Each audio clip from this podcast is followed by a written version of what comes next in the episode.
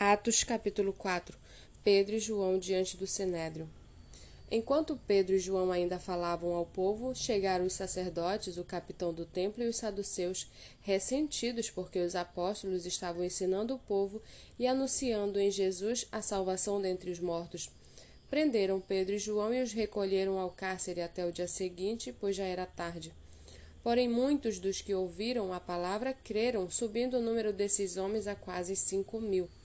No dia seguinte, as autoridades, os anciãos e os escribas se reuniram em Jerusalém com o sumo sacerdote Anás, com Caifás, João Alexandre e todos os que eram da linhagem do sumo sacerdote. E colocando os apóstolos diante deles, perguntaram: Com que poder ou em nome de quem vocês fizeram isso? Então Pedro, cheio do Espírito Santo, lhes disse: Autoridades do povo e anciãos, visto que hoje somos interrogados a propósito do benefício feito a um homem enfermo e de modo como ele foi curado. Saibam os senhores todos e todo o povo de Israel que, em nome de Jesus Cristo, o Nazareno, a quem vocês crucificaram e a quem Deus ressuscitou dentre os mortos, sim, em seu nome é que este está curado na presença de vocês. Este Jesus é a pedra que vocês, os construtores, rejeitaram, mas ele veio a ser a pedra angular. E não há salvação em nenhum outro, porque debaixo do céu não existe nenhum outro nome dado entre os homens pelo qual importa que sejamos salvos. Ao verem a ousadia de Pedro e João, sabendo que eram homens iletrados e incultos, ficaram admirados e reconheceram que eles haviam estado com Jesus. Vendo que o homem que havia sido curado estava com eles, nada tinham a dizer em contrário, e mandando-os sair do sinédrio, discutiam entre si, dizendo: Que faremos com estes homens? Pois todos os moradores de Jerusalém sabem que um sinal notório foi feito por eles e não o podemos negar. Mas para que não haja maior divulgação entre o povo, vamos ameaçá-los para não falarem mais neste nome a quem quer que seja. Chamando-os, ordenaram-lhes de modo que de modo nenhum falasse nem ensinasse no nome de Jesus.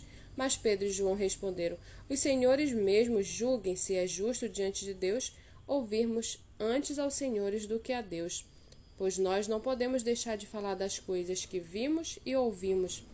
Depois, ameaçando-os mais ainda, os soltaram, não tendo achado como os castigar por causa do povo, porque todos glorificavam a Deus pelo que tinha acontecido. Ora, o homem em quem tinha sido operado esse milagre de cura tinha mais de quarenta anos de idade. Uma vez soltos, Pedro e João procuraram os irmãos e lhe contaram tudo o que os principais sacerdotes e os anciãos lhe tinham falado. Ouvindo isto, unânimes levantaram a voz a Deus e disseram: Tu, soberano Senhor, fizeste o céu, a terra, o mar e tudo o que neles há. Disseste por meio do Espírito Santo, por boca de Davi, nosso pai, teu servo. Por que se enfureceram os gentios e os povos imaginaram coisas vãs?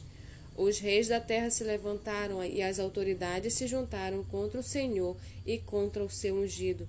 Porque de fato nesta cidade Herodes e Pôncio Pilatos, com gentios e gente de Israel, se juntaram contra o teu santo servo Jesus, a quem ungistes, para fazerem tudo que a tua mão e o teu propósito predeterminaram.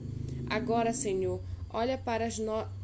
olha para as ameaças deles e concede aos teus servos que anunciem a tua palavra com toda autoridade, enquanto estendes a tua mão para fazer curas, sinais e prodígios por meio do nome do teu santo servo Jesus. Tendo eles orado, tremeu o lugar onde estavam reunidos.